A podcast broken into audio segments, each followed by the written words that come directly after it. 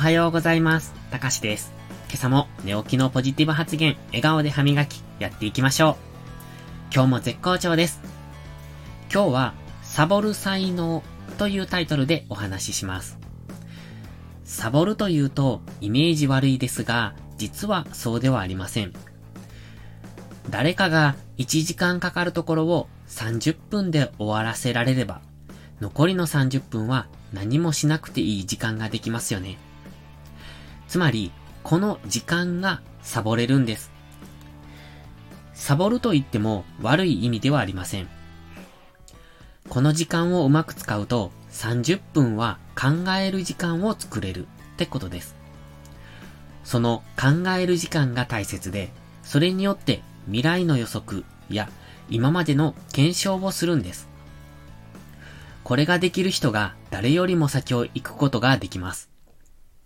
ただ、厄介なことに、時間短縮した人より、時間をかけてやっている人の方が頑張って見えるということです。これ、不思議と日本の風習みたいになっていますよね。定時で仕事を終わらせて帰る人より、残業している人の方が頑張っている、みたいな感じです。本当に仕事をしないで定時で帰る人と、仕事を早く終わらせる努力をして定時で帰る人が一緒に見えるから問題なんですよね。実際は仕事ができて時間の余裕を作って、それを自分の能力を高めるために使って、さらに仕事ができるようになるはず。なのに、そう見られない一面があるのはちょっと不幸ですが、このサボる才能が個人の能力を伸ばす大きなポイントとなっています。こういう人たちはどう思ってサボる時間を作っているのか。これは単純に今やっていることを効率よくしたいとか、早く終わらせて別の新しいことをしたいとか。そんな前向きな考え方が結果的にサボる時間を作り出すんですね。しかも、そういう人たちは作り出した時間を無駄には使わないんです。ただただサボりたいだけの人は、こういう時間を作り出すことはできません。もし、時間ができても、おしゃべりや暇つぶしに時間を浪費するのがオチです。効率よく終わらせようと考え、空いた時間で考える時間を確保する。この考える時間が心に余裕を作り、新しい発見やひらめきを起こすんです。何かを考えるのは忙しいさなかではなかなか難しいものです。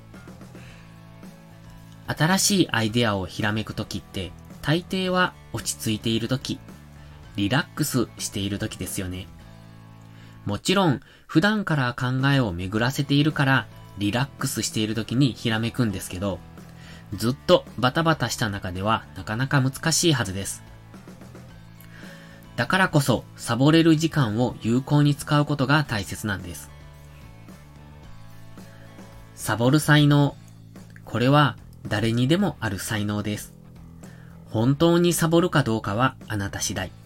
時間ができたからサボろうと考えるんじゃなく、早く終わったら別の何かを言いつけられるからゆっくりやろうじゃなく、前のめりで取り組むと、それは自分へのメリットとして返ってきます。誰もがやらないこと、やりたくないことをするから、人と違う才能がつくんです。まずは、サボる才能からつけていきませんか？それでは、いいことから始めよう。今日も元気よく、いってらっしゃい。